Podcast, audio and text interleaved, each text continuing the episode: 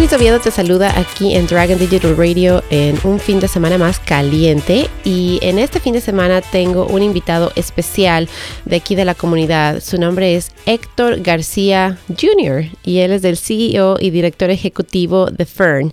Y para los que no conocen Fern, es una institución que, con la cual yo soy familiar hace muchos años cuando estaba estudiando aquí en Howard Community College mediante amistades. Eh, fue como me relacioné con la organización Fern porque algunas de mis amistades necesitaban, eh, estaban estudiando, estaban preparándose para sacar su ciudadanía y Fern ofrecía clases aquí en Howard Community College de preparación para esa prueba. Entonces, para mí es un gusto, Héctor, poder dar a conocer a la comunidad y no, no, no por decir que eso es lo único que hace Fern, pero es una de las cosas que Fern hace. Entonces es un gusto para mí tenerlo aquí en, en el estudio esta mañana y poder conversar acerca de todo lo que su organización hace. Bienvenido. Igual, gracias. Antes de empezar a hablar de Fern, porque organizaciones especiales siempre tienen a personas muy especiales trabajando detrás de ellas. No todo mundo trabaja en el sector de ayuda, no todo el mundo trabaja en organizaciones sin fines de lucro, uh, porque toma, yo pienso que cierta, cierta personalidad especial, cierta persona con una visión, con una misión diferente para poder eh, llevar a cabo esos, esos trabajos. Entonces, ¿por qué no nos cuenta un poquito más acerca de usted? ¿Quién es Héctor García? ¿De dónde viene? ¿De qué países? ¿Y cómo llegó a Fern? Pues eh, yo nací en Puerto Rico. Okay. Y um, vine a los Estados Unidos a estudiar. eh, estudié en Florida. Okay. Eh, y empecé a darme cuenta de que eh, no importa de que fuera de Puerto Rico, Puerto Rico es un poquito diferente, somos ciudadanos americanos, pero no importaba uh, ese hecho, el hecho de que mi nombre era Héctor, eh, de que tenía bigote. eh, eh, eh, la gente me trataba diferente Mm. y, y notaba que había un poquito, y estoy hablando casi 40 años atrás, Wow. ah, que había discriminación, que no me trataban igual, que por mi acento eh, me trataban diferente.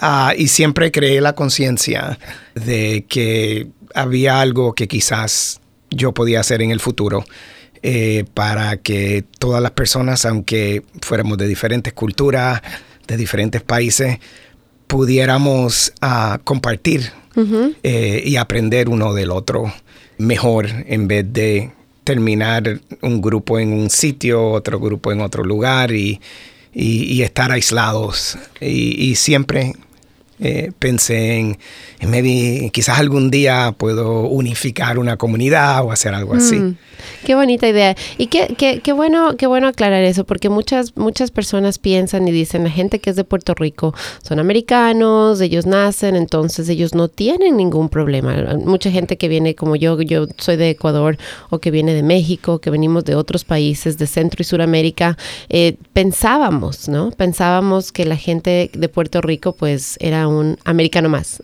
y no tenían problema.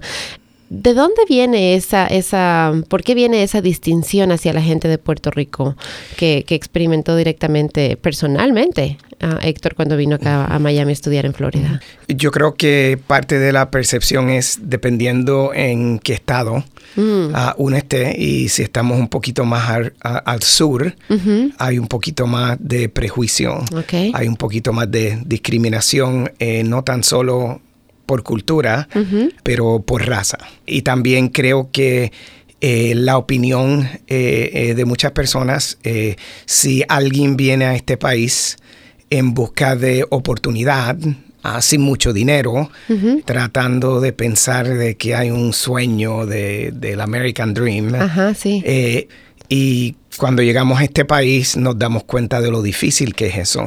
Ah, en el caso de los puertorriqueños, muchos fueron a Nueva York, pobres, buscando trabajo, eh, viviendo en secciones que son de bajo ingreso. Y aunque fuéramos ciudadanos americanos, nos comparamos casi igual a, muchas de las personas que vienen de otros países. Y no, con la diferencia de que hoy en día las personas que vienen de otros países están llegando porque eh, en su país lo, la política está corrupta, hay carteles, vienen con mucho miedo, vienen huyendo eh, de situaciones que son eh, que afectan su vida, que les pueden causar hasta la muerte. Sí, de acuerdo.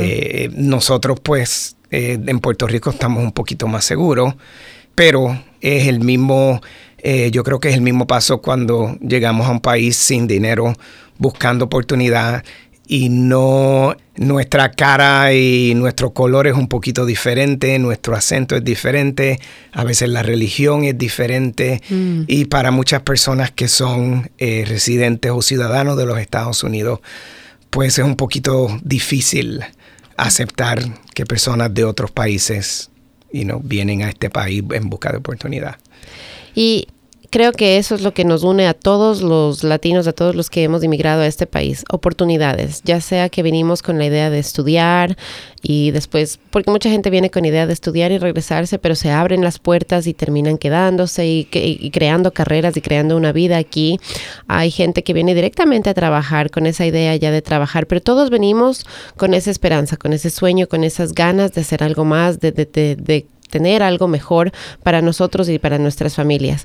Entonces, yo creo que ese es un buen punto para transicionar a Fern, porque yo sé que Fern toma mucho en cuenta, entiende perfectamente que esa es eh, justamente la motivación de los inmigrantes, de por qué venimos a este país. Y quisiera aclarar también que no es únicamente para latinos, no es únicamente una organización para latinos, sino inmigrantes. Entonces, porque sí es verdad que estamos hablando en español y la comunidad latina, pues sabemos que somos, todos somos inmigrantes, pero asimismo hay gente de otros países, ¿verdad? Hay gente incluso de Europa que, está aquí, hay gente de África, hay gente de muchos otros lugares del mundo que también así como nosotros llega con esa misma idea de buscar una nueva tierra, un lugar seguro, un lugar mejor, un mejor futuro para ellos y para su familia. Entonces, ¿cuál es la función de Fern? Eh, la función de Fern es eh, básicamente asegurarnos de que la necesidad o las necesidades eh, de la familia de inmigrantes o, todos los inmigrantes tienen acceso a, los servicios que el condado ofrece.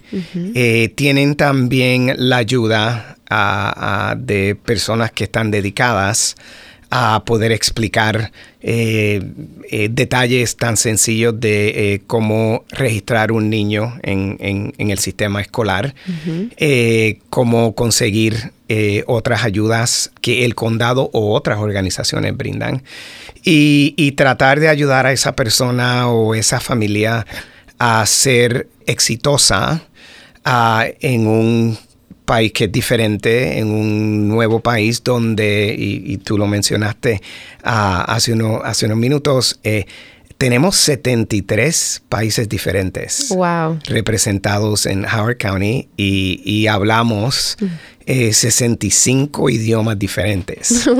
Eh, la razón por la diferencia es que muchos de, los latinos pues hablamos español, aunque seamos de diferentes países. De acuerdo tenemos individuos que ayudan a, los inmigrantes con eh, todo lo que tenga que ser eh, dedicado a inmigración, eh, desde el principio hasta el final, hasta ser hasta ciudadanía. Ah, eso a veces toma 10, 12 años, es caro, no es fácil. Claro para una persona seguir el paso que lo llevaría a la ciudadanía además de eso, tenemos como, yo diría, como de 12.000 a 15.000 individuos o familias que ayudamos con acceso a servicios médicos, transportación, conseguir eh, el lugar, vivienda, ya que en Howard County es muy caro eh, conseguir vivienda que muchos de nosotros podemos cubrir.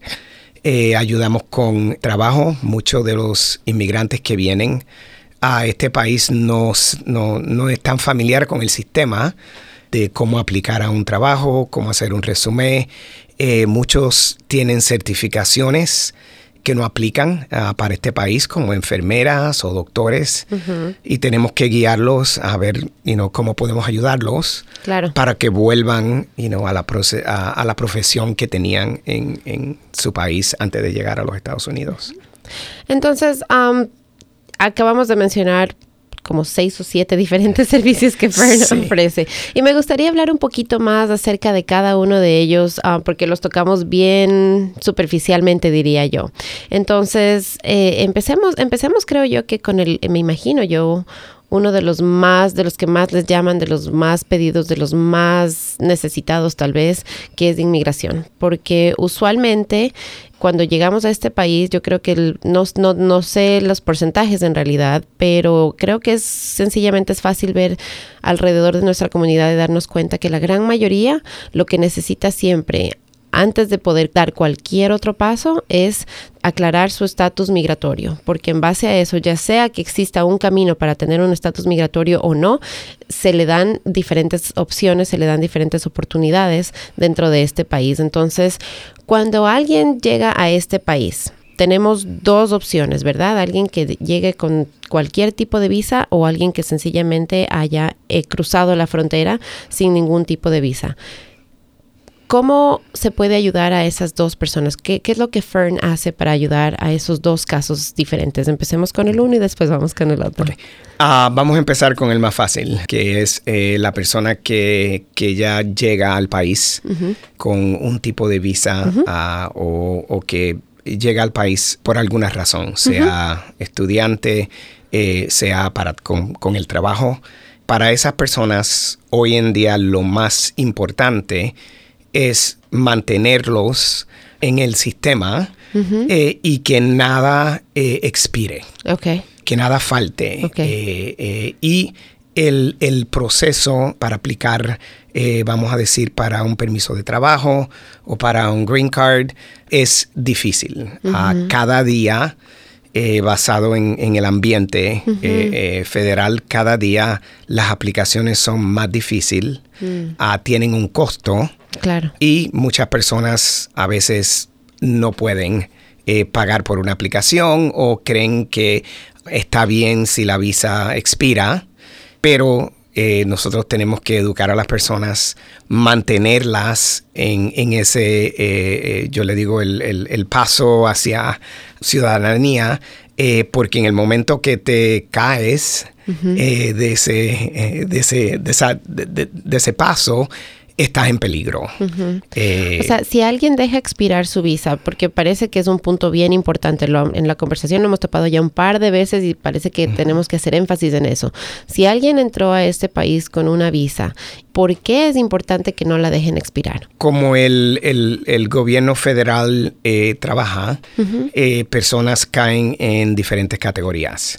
Una de las categorías, podemos decir, es alguien que, que no es documentado yo no uso el término ilegal y, no creo eh, en ese término. Eh, mucha gente se refiere a las personas de esa manera y eso no es así. Hay muchas personas que no eh, son documentadas, que trabajan, ellos pagan impuestos y, contribuyen a, nuestra sociedad. para las personas que, que, tienen una visa en el momento en que esa visa expira, eso genera eh, una alerta eh, con el sistema de inmigración y ya esa persona pasa a un estado parecido a las personas que no están documentadas. Ah, y el, gobierno federal considera a esa persona como alguien que está aquí ilegalmente. Y con todo lo que está pasando, eh, pues no tan solo los individuos están con mucho miedo, nerviosos, poca paz mental, sabiendo que algo puede pasar cualquier día o si tienen algo, eh, un accidente de tráfico y piden identificación y, hay una alerta, eh, pues y no pueden tener problemas. Así que mantenerse al día eh, con todos los requisitos ah, del gobierno federal ah, para poder estar en este país es bien, bien, bien importante. Entonces, muy importante que si tenemos algún tipo de estatus migratorio mientras estamos en este país, hagamos todo lo posible por mantenerlo, nos mantengamos bien al día, nos informemos bien y tengamos, mantengamos esa visa ah, o ese permiso al día, activo. Activo, ok.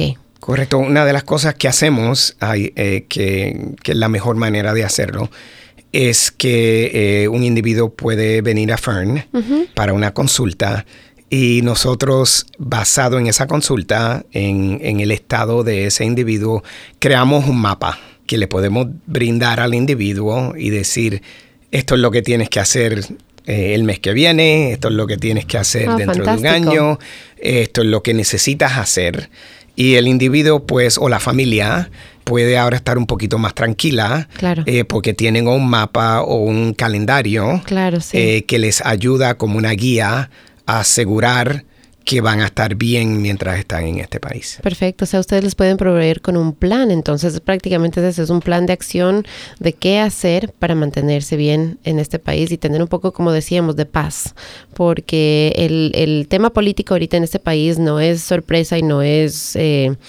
secreto para nadie, es bastante complejo, es bastante complicado y pues eh, hay demasiadas, demasiados temas por ahí que especialmente a, la comunidad latina nos, nos ponen muy nerviosos, muy nerviosos. Y yo creo que es, va más allá de los documentos, va mucho más allá de la persona que tiene documentos o que no tiene documentos. El, el, el tema político ahorita es, es algo que a todos nos, nos en realidad nos, nos da un poco de inseguridad. Correcto. Ahora, hablamos ya entonces de las personas que tienen algún tipo de visa, que tienen algún tipo de estatus, que lo mantienen aquí y les recordamos la importancia de mantener ese estatus vigente, de no dejarlo expirar. Para las otras personas, las que se encuentran en el otro grupo, el grupo que entró a este país sin ningún documento, los indocumentados que, que hablábamos antes, ¿Cuál es la situación que ellos se están enfrentando ahora y qué es lo que Fern puede hacer para ellos para ayudarles? La situación es triste, difícil, hay mucha ansiedad, ah, hay mucho miedo. Eh, envuelve no tan solo individuos, pero envuelven familias mm. completas. Hay situaciones en que quizá los padres sean indocumentados, pero los niños son ciudadanos porque nacieron aquí. Claro. Y hay que hacer, eh, dependiendo de cada situación, eh, Fern interviene eh, para asegurarnos que, que, tomamos la mejor acción posible para proteger la integridad de esa familia o a los individuos. Muchas veces el consejo es sencillo y es tranquilo, asegúrese de que no tiene ningún problema, no, haga nada, no haga nada malo, continúe su trabajo, continúe pagando sus impuestos y vamos a esperar que quizás de aquí a dos años eh, las cosas cambien. A ver qué pasa, claro. Y haya un sistema de reforma eh, para poder tener a esos individuos a, traerlos a, ser parte de ese plan eh, que habíamos hablado ah, antes para llevarlos al proceso de, eh, residente permanente y eventualmente eh, ciudadanía. Para muchas de las personas que son indocumentadas, dependiendo de la razón por la cual vinieron, pues puede que pueden aplicar para asilo, que eso ayuda. El patrón de cómo las personas han venido ha, cambiado mucho. Si vamos un poco atrás en tiempo, usualmente venían los padres primero, eh, luego traían a los niños. Hoy en día a veces llegamos al extremo que eh, la familia está tan desesperada de, para que los niños estén seguros de que los niños llegan a este país solos. Wow. Eh, cuando esa es la situación, pues si podemos encontrar una persona que pueda actuar como un custodio para, ah, para ese menor de edad ah, o un familiar. Si podemos hacer eso, podemos brindar ayuda a, esa persona que es menor de edad. El custodio o debería ser entonces alguien, pero me imagino con documentos aquí en este país, ciudadano residente. Correcto puede ser eh, una persona con documentos eh, que sea residente o ciudadano. De la manera que el gobierno trabaja es que el gobierno le pide a esa persona que haga un juramento. Y yo sé que mucho de lo que hablamos suena como, ¿cómo es posible que en este país estemos haciendo estas cosas? Pues el gobierno le pide a esa persona un juramento que diga que si eh, esa persona va a ayudar a, esa, a ese menor que ha llegado a este país, eh, esa persona va a hacerse caso del menor, pero también va a pagar por todos los costos. Ese menor no tiene derecho a ninguna asistencia de nuestro gobierno. Y eh, la persona que es eh, eh, que acepta a, ese menor y que quiere ayudar a ese menor, tiene que hacer ese compromiso con el gobierno de que si necesita food stamps o si necesita cualquier ayuda federal, el gobierno no la va a proveer. Wow. Y así el gobierno dice, pues lo, esa persona puede estar aquí, pero el gobierno no va a proveer ninguna ayuda y no es responsable. ¿Qué estatus se les da a esos niños? ¿Qué estatus tienen ellos entonces aquí? Pasan a un estatus de residentes por un tiempo hasta que sean eh, mayor de edad y entonces pueden empezar a aplicar eh, por ejemplo, eh, para un green card, para un work permit, Ah, y, continuar en ese plan, correcto, para algún día ah, llegar a, la ciudadanía. Eh, muchas personas no eligen eh, ciudadanía, eh, muchas personas se quedan en, el término de residente permanente porque reciben toda la ayuda, el beneficio que, le, que no tienen es de poder votar en una elección y envolverse en, política. Eh, y muchas personas dicen eh, estoy más tranquilo o muchas personas tienen eh, residencia en otro país y no quieren perder perderla, la ciudadanía que tienen en otro país y prefieren estar aquí como residentes y así pueden regresar a su país de origen cuando quieran, si todavía son ciudadanos de ese país. Claro, sí, entiendo. Interesante, entonces ahora los niños son los que están, es que si en realidad miramos la situación en Venezuela, miramos la situación en El Salvador, se mira la situación en tantos países y es, es preocupante, es preocupante, no estamos ahí, pero se siente, se ve eh, el hambre, la desesperación que hay en, esas personas.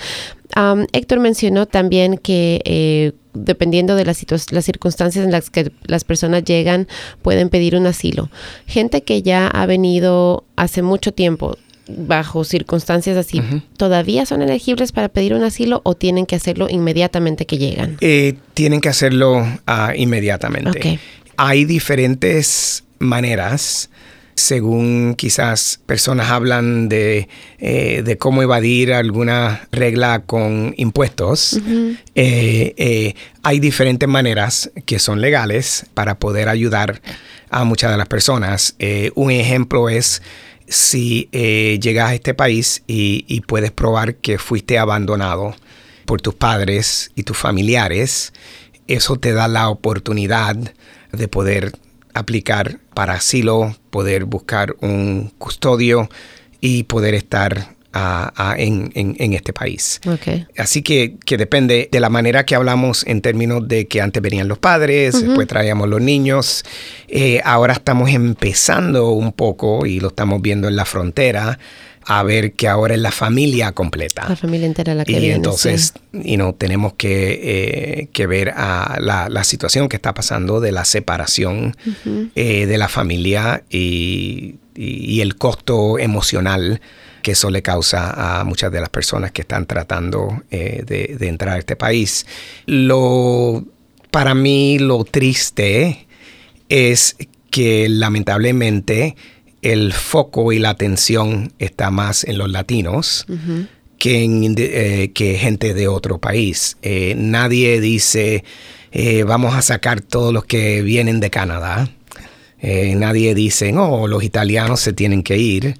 La situación en la que estamos tiene que ver con la frontera de, México, no con la frontera de Canadá, no con las personas que vienen en avión de India, de Corea, de China, eh, ¿verdad? Lamentablemente nos han identificado como un problema o, como una situación en la cual eh, nos afecta más a, los latinos eh, que, a individuos de otros países. Estoy de acuerdo, existe un estigma ya en contra de los latinos, sí, y es, es como que si es inmigrante es latino.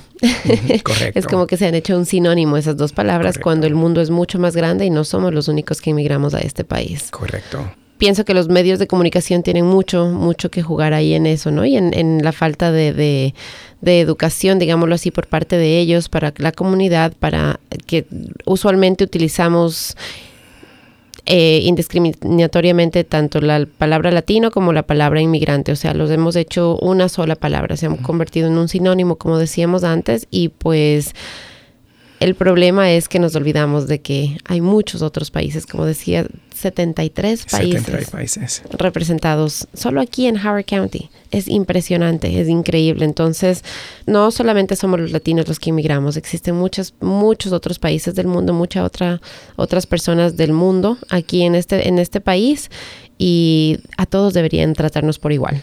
Es correcto. A todos deberían darnos las mismas oportunidades. Inmigración es un tema fascinante, es un tema muy complejo, es un tema muy amplio y es bueno saber que ustedes ofrecen esa ayuda para todos los inmigrantes, para toda la gente que está aquí y que necesita de esos servicios. Pero como habíamos hablado hace un rato, ustedes también ofrecen servicios médicos y yo creo que ese es después de inmigración, me parece que es eh, educación y los servicios médicos me parece que son los servicios más importantes y más básicos que todos deberíamos tener acceso. Entonces, hablemos de esos dos servicios. Empecemos con educación, que me parece que es un poco más fácil que el médico, me parece, hasta donde yo entiendo cómo funcionan las cosas en este país.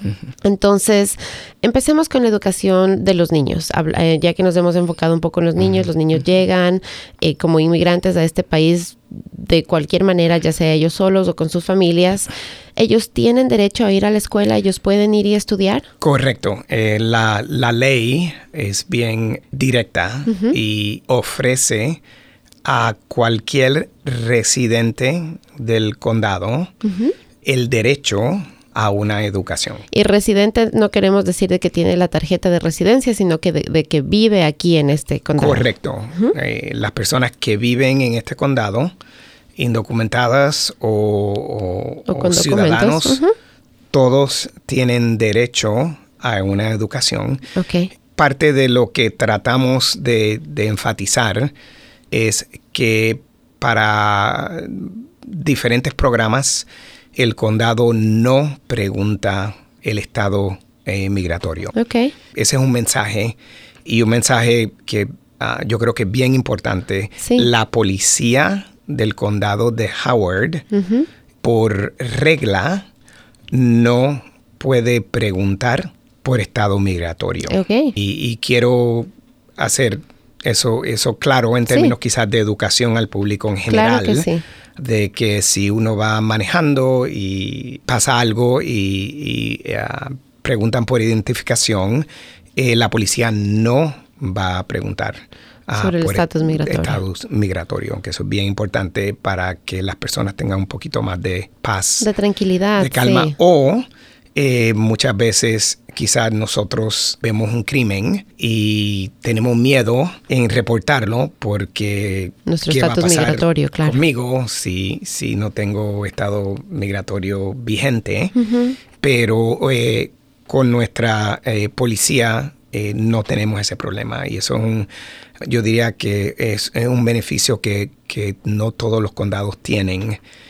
siempre eh, no se puede hacer esa promesa, ¿verdad? Siempre quizá pueda haber un policía eh, que a lo mejor no, no, no obedece esa regla, pero como regla general. Pero es bueno saber, claro, es bueno saber porque si alguien le detiene, si la policía de Howard County, aclaremos que es la policía del condado de Howard, ah, los detiene y si es que les hacen la pregunta, yo me atrevería a decir que ustedes pueden decir que no que, prefieren no responder esa pregunta hasta hablar de pronto con un abogado. Correcto. O sea, porque bajo, bajo ley el policía no tiene derecho a hacerle esa pregunta. Correcto. Entonces Es, es, es, bueno saber, eh, son, digo yo, mecanismos de defensa que tenemos, ¿no? Correcto. Que nos, porque, y eso se aplica para, yo quisiera hacer esa aclaración y, y porque, porque a mí me parece muy importante, porque obviamente yo también soy latina, yo también soy inmigrante, yo también estoy aquí en Howard County.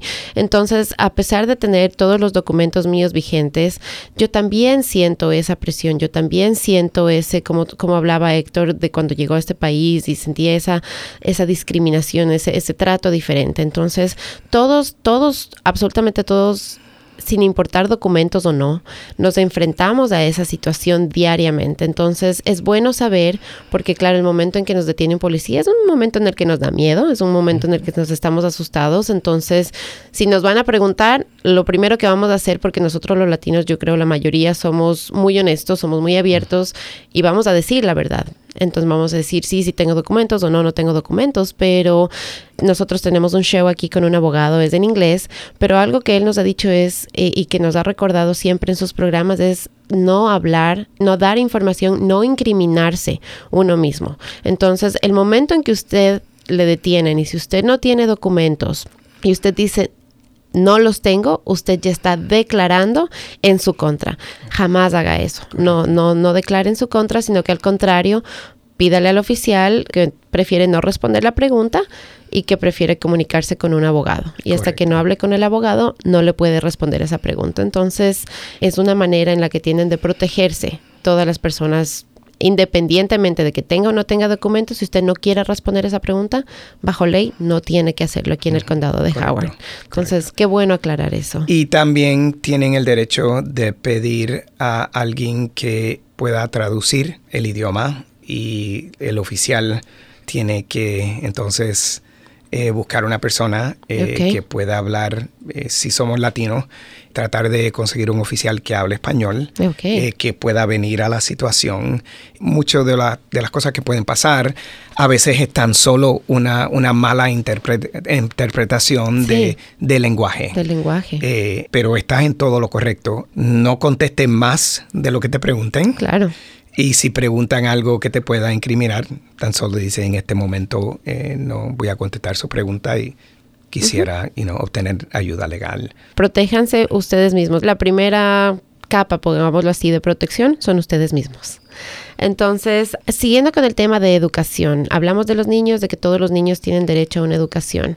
Ya que llegan esos niños a ser jóvenes y es hora de ir al college, es hora, es hora de ir a la universidad, ¿tienen acceso y tienen derecho ellos a seguir estudiando? Todo depende eh, en términos del Estado. Okay. Si estamos hablando de eh, inmigrantes eh, o, estudiantes que no nacieron, en este país. Este país hace tres o cuatro años, pues nos dio el derecho a, DACA, que es Defer Action, para personas que han estado en este país a cinco años o más. Eh, muchos de los estudiantes y muchos de los estudiantes aquí en, Howard uh, Community College eh, están en ese estado.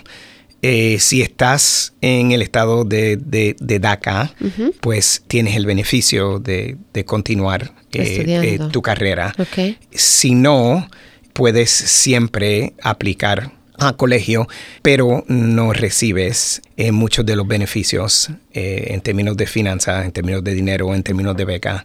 no cualificas para muchas cosas que si fueras ciudadano, cualificarías. a veces eh, lo que limita es eh, un número de seguro social. Eh, muchos de nosotros hoy los inmigrantes usamos el IN number. sí, el tax ID. El tax ID, ah, pero cuando pasamos a colegio es un poquito diferente. Otra, otra situación que, que, sinceramente no debería pasar. Nosotros a veces tenemos familias que para no preocupar a los niños, nunca le dijeron a los niños que no eran residentes o que eran indocumentados. Y cuando el niño llega a ser eh, un senior en high school y el, eh, tema de, universidad, hay que hablar sobre aplicar y eh, SATs y todas esas cosas. Entonces la familia tiene que hablar con, con el niño y decir esto es pero ellos eh, eh, fue una decisión que tomaron para no para que ese niño no se preocupara claro. y para que ese niño no fuera a decir algo que lo fuera a incriminar. Claro, claro, sí por proteger a, la familia. Qué complicado, ¿no? Porque esas, por ejemplo, esas temáticas son cosas que no se escuchan, no se piensan y no se sienten a menos de que uno esté envuelto en esa situación o que conozca a alguien, como es el caso de Fern, y vea directamente esos casos constantemente. Entonces, la temática de, migratoria es, es algo que mucho más profundo de lo que lo podemos imaginar y lo que podemos suponer. Es más que un social security, es más que tener los papeles de para trabajar o no trabajar, para estudiar o no estudiar, para poder acceder a servicios médicos o no, es, es mucho más profundo, es, es, es, algo humano. Y eso creo que es lo que nos olvidamos muchas veces, que lo miramos como algo legal solamente, cuando en el fondo, en el fondo de eso lo que estamos viendo es una persona. Y es, para mí es una temática que debería tratarse como humana, no como legal. Y yo creo que si lográramos cambiarlo, la visión y el lente, y hacerlo más humano, de pronto mucha más gente tendría más apertura y entendería un poquito mejor y podría ayudar y estar más abierto a tener acceso a todos los inmigrantes. Eh, estás completamente eh, eh, correcta. Si pudiéramos ver lo que está pasando en la frontera ah, como una crisis humanitaria en vez de como una crisis migratoria, trataríamos a esas familias con, con, mucho más cariño eh, eh, con mucho más amor, eh, con mucha más consideración y habría un mejor plan para poder mantener esa familia unificada, ah, para proveer para esa familia si pensáramos un poquito más como de un hermano a, hermano. De acuerdo. Que un problema legal. De acuerdo. que alguien tiene. lo mismo con el sistema escolar, un, un, poquito diferente pero si fuéramos un poquito menos académicos y más humanos en la manera que eh, tratamos a, nuestros estudiantes y a, los estudiantes que son inmigrantes, hubiera un poco más de confianza al sistema. Eh, sabemos que si estamos en, un plan de inmigración, muchos de nosotros no confiamos en el gobierno.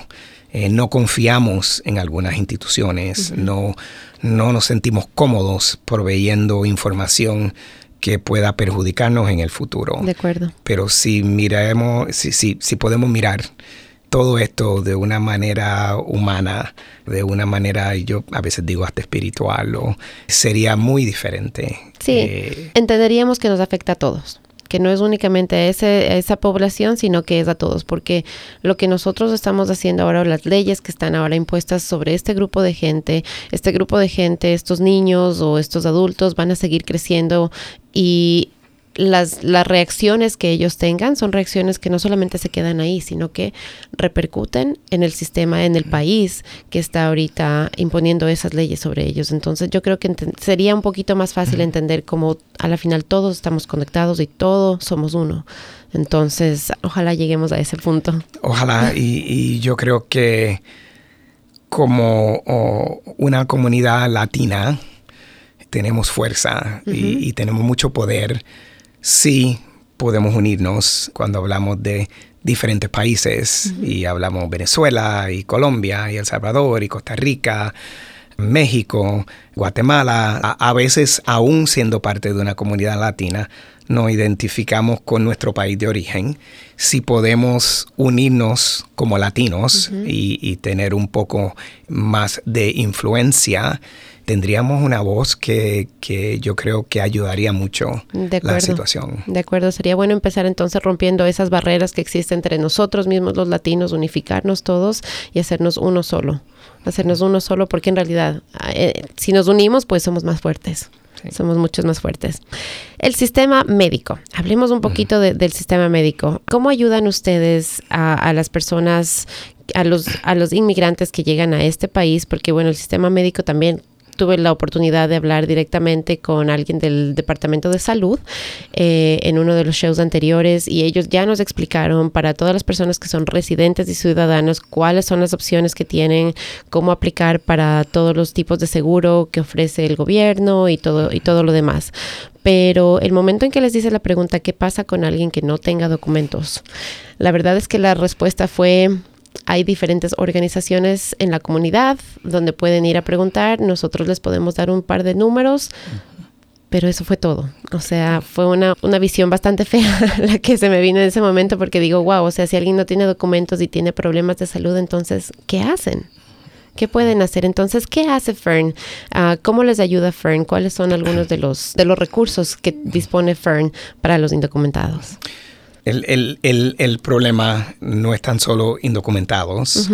También con individuos que tienen documentos. Uh, okay. El problema es qué hacemos con los individuos que no tienen seguro médico. Ok. okay. O sea, que, que eh, indocumentado, indocumentado o no, si no tienes seguro médico, ¿qué vas a hacer? Sí. Y, sabemos que el costo eh, de, servicios médicos es, eh, altísimo. increíble. Sí. Antes de llegar un poquito a, lo que hacemos, lo que estamos viendo es eh, si eres indocumentado o si no tienes seguro médico, pues hay, hay diferentes condiciones médicas que te van a afectar porque no puedes tener tratamiento. Y muchas de esas condiciones quizás las tenías antes de llegar a este país. Puede ser eh, alta presión, puede ser eh, diabetes, puede ser diferentes condiciones que llegas a este país con la ilusión, ¿verdad? De que las cosas van a estar mejor. Claro. Y te das cuenta de que no puedes conseguir un médico, no tienes el seguro médico, no tienes el dinero. Muchas de las personas acaban yendo al hospital que tenemos, a Howard County General Hospital, porque es el único hospital y la sala de emergencia te tiene que atender. Okay. Okay. No importa que sea documentado, indocumentado o si no tienes seguro médico, la sala de emergencia te tiene que atender. El problema es que luego que te atiende, y vas a tu casa, recibes un bill de 10 mil dólares. Que obviamente no puedes pagar. Claro, sí. En esos casos, porque pasan, nosotros tratamos de intervenir y negociar y hablar con el hospital y, explicar la situación para tratar de ayudar a esa familia o ese individuo y, que ese costo sea removido. Pero eso es extremo. Eh, lo que hemos podido hacer es que tenemos diferentes relaciones con prácticas médicas.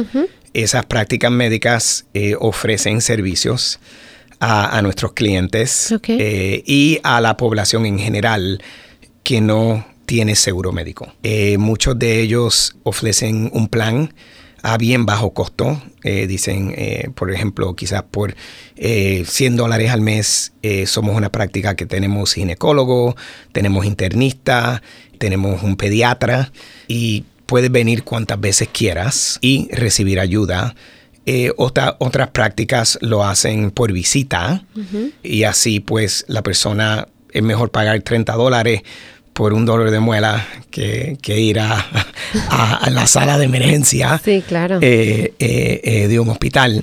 Y esas diferentes prácticas médicas, la mayoría de ellas son latinas, la mayoría de ellas son doctores que hablan español, con gente que habla español.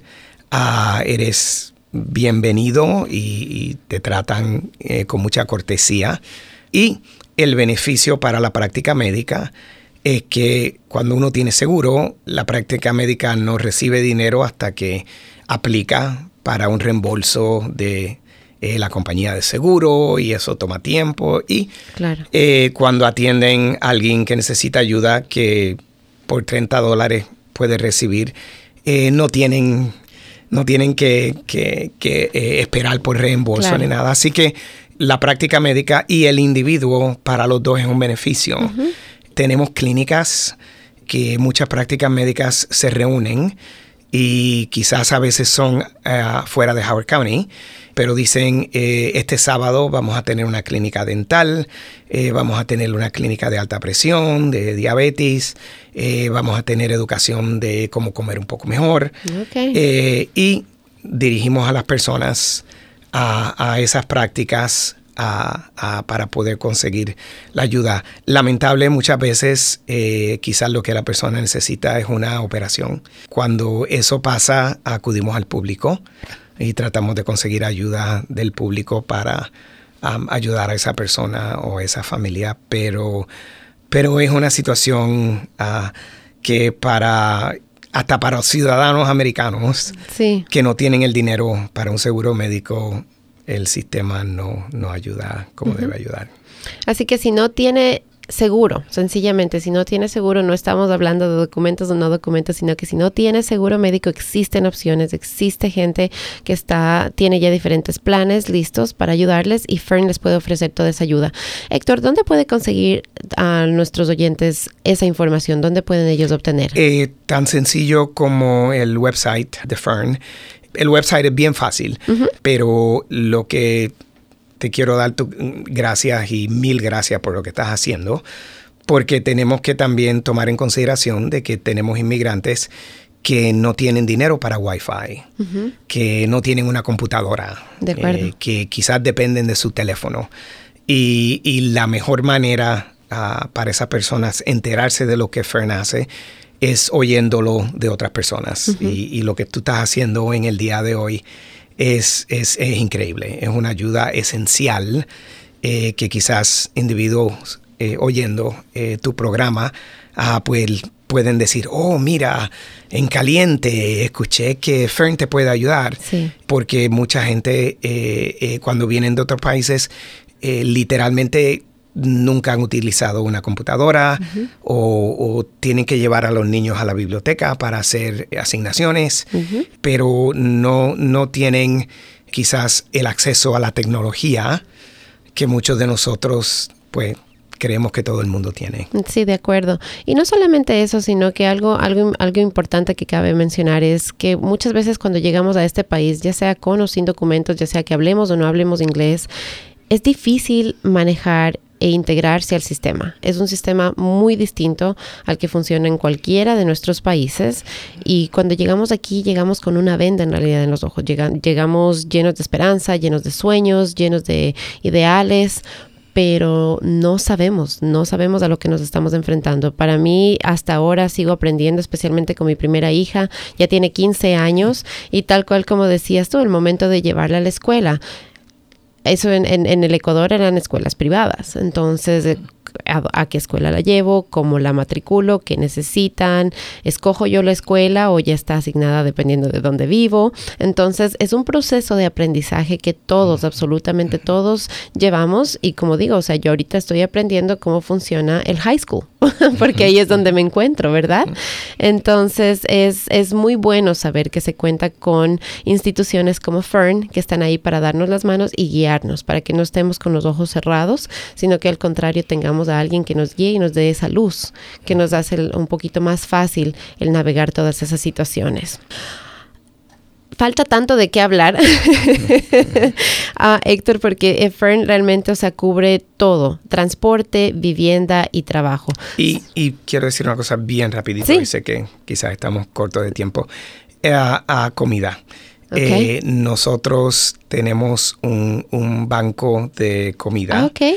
Eh, porque eh, muchas de las personas tienen necesidades básicas como pañales para los niños, pasta dental, eh, detergente y muchas de las personas cuando según el Departamento de Salud no te pudo dar una contestación, el Food Bank de nuestro condado no te puede dar una contestación cuando vas a llenar una aplicación en un idioma diferente y tienes que proveer mucha información que quizás te pueda perjudicar en el futuro, pues muchas de las personas vienen a Fern y nosotros a través de diferentes iglesias, eh, de diferentes organizaciones, recibimos donaciones de comida y eh, dedicamos un día eh, para que las personas vengan no tienen que llenar ningún papel, nada se le preguntan, tan solo traen su, una cajita y le damos lo que podamos darle para ayudarlo. Oh, perfecto, perfecto. Entonces, incluso comida.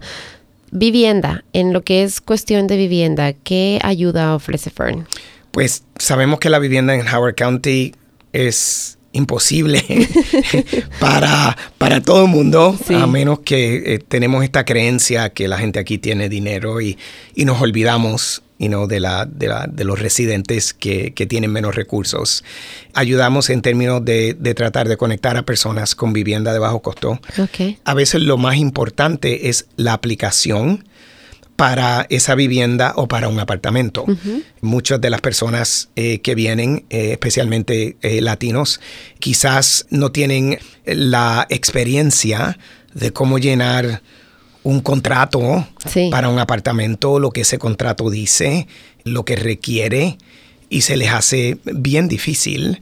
O el landlord o el, el dueño del apartamento lo rechaza porque no llenaron bien mm. esa aplicación o no entendieron los requisitos. Cuando eso pasa, pues nosotros intervenimos, ayudamos al mismo tiempo que también ayudamos a una persona que no pudo pagar la renta, tiene un mes para irse de ese apartamento, no tiene dónde ir. dónde ir. Esa persona viene donde Fern y tratamos de buscar diferentes métodos quizás eh, para poder ayudar quizás con familiares o quizás con personas que ayudan a Fern que dicen eh, nosotros le vamos a dar el dinero para el próximo mes de renta para que tengan un poquito más de tiempo o para que no tengan que irse eh, de ese apartamento. muchas veces es las relaciones que tenemos con la comunidad. Fern lleva aquí 37 años y a veces una llamada de, Héctor diciendo, mira, por favor, este, necesito que me ayudes. Esta persona tiene tres niños. ¿Cómo es posible? Ellos no entendieron que tenían que hacer esto o no hacer esto. Eh, por favor, necesito que, que, que, seas, que tengas consideración y que me los ayudes y, y, y muchas, de, muchas veces pues me hacen ese favor y nos ayudan y después yo tengo que hacer otros favores, eh, pero muchas veces ayudamos a las personas por las relaciones que tenemos. Oh, excelente, excelente. Entonces, parece que Fern realmente abarca todo. Mientras más seguimos conversando y más seguimos hablando de cualquiera de estos temas, o sea, no es sencillamente tenemos este plan de ayuda y funciona así, sino que de lo que escucho es, bueno, tenemos estas ayudas, pero si nos encontramos con estas otras situaciones, también tratamos de ayudar. Entonces, para mí, Fern, eh, la, idea que, que, me da después de haber conversado hoy es que es un centro de ayuda. Punto. O sea, si usted necesita ayuda, llame a Fern. ese es el, el, mensaje que yo creo que les podemos dar a todos. Cualquier tipo de ayuda, cualquier tipo de información, Héctor y todas las personas que trabajan en Fern están ahí, están listos para ayudarlos, están listos para conversar con ustedes, para orientarlos, porque bueno, me imagino que así como en todo deben haber situaciones en las que tal vez ustedes no puedan intervenir, pero puedan poner a la persona en el camino, como decíamos, darles un plan de acción, un camino y decirles, ok, nosotros no podemos ingresar en eso, pero converse con tal persona, llame a esta organización, tome estos pasos y si usted sigue eso, entonces va a poder salir de la situación en la que se encuentra. Entonces, qué bueno contar con, con Fern en nuestra comunidad. Gracias.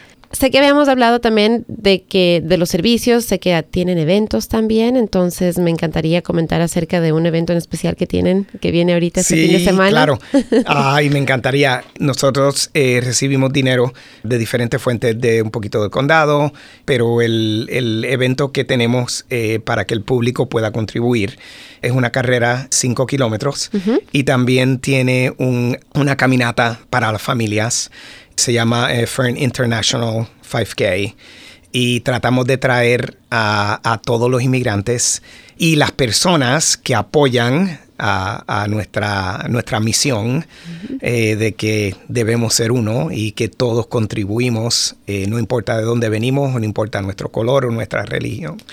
Y es el sábado, este sábado 4 de, mayo, aquí en, en Howard Community College pueden venir a las 7 de la mañana para registrarse, pero la caminata empieza a las 9 eh, y la carrera es a las 9 y media.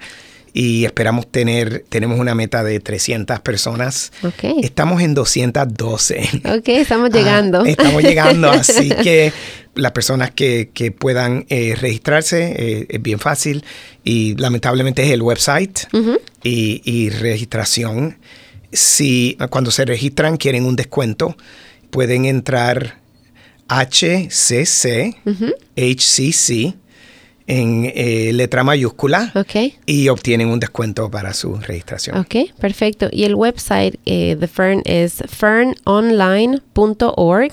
Fern es F-I-R-N online.org. A pesar de que hablamos tanto y cubrimos tanto, siento que nos falta mucho más por conversar, Héctor. Um, pero ya para terminar nuestra conversación, ¿algún mensaje, alguna, algún mensaje importante o, lo, o lo más, lo más importante que les puedas decir a cualquier persona que nos esté escuchando? ¿Qué sería?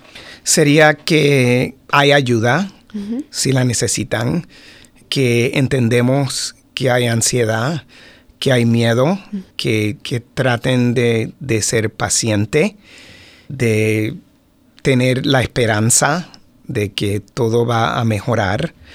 Y para las personas que no sean inmigrantes, que estén escuchando este programa, que tengan compasión, que traten de, de- de entender lo que tú expresaste, que no es tan solo un, un problema legal, pero es un problema humano que todos podemos solucionar si trabajamos juntos, pero que tengamos esa compasión, ese entendimiento, eh, cuando veamos una persona que, quizás está pasando eh, eh, por problemas que nosotros no tenemos idea, pero que tengamos el corazón, que, seamos, en inglés decimos welcoming, pero que le demos la bienvenida a las diferentes culturas que tenemos en este país y que quizás tengamos un poquito más de consideración por los latinos sencillamente porque están pasando por, un, por una etapa de, de- mucha dificultad y tensión.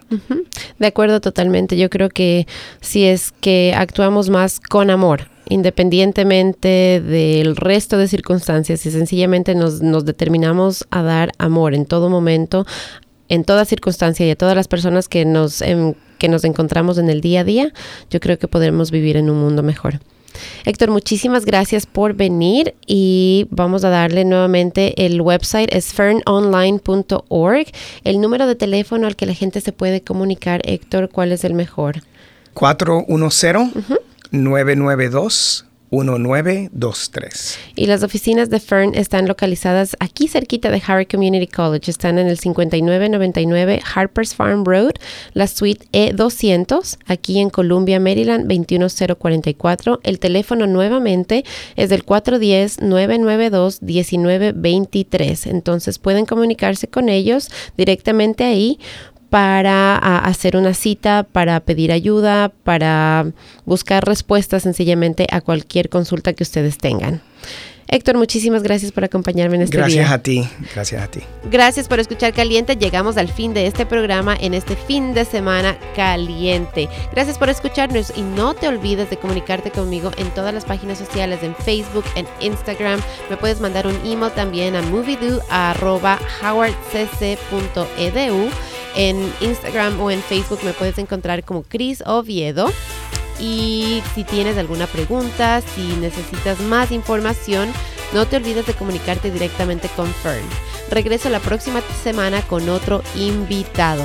Que tengas un precioso fin de semana y que la vida te traiga todo, todo, todo lo bueno que ella tiene. Hasta la próxima. Un besito.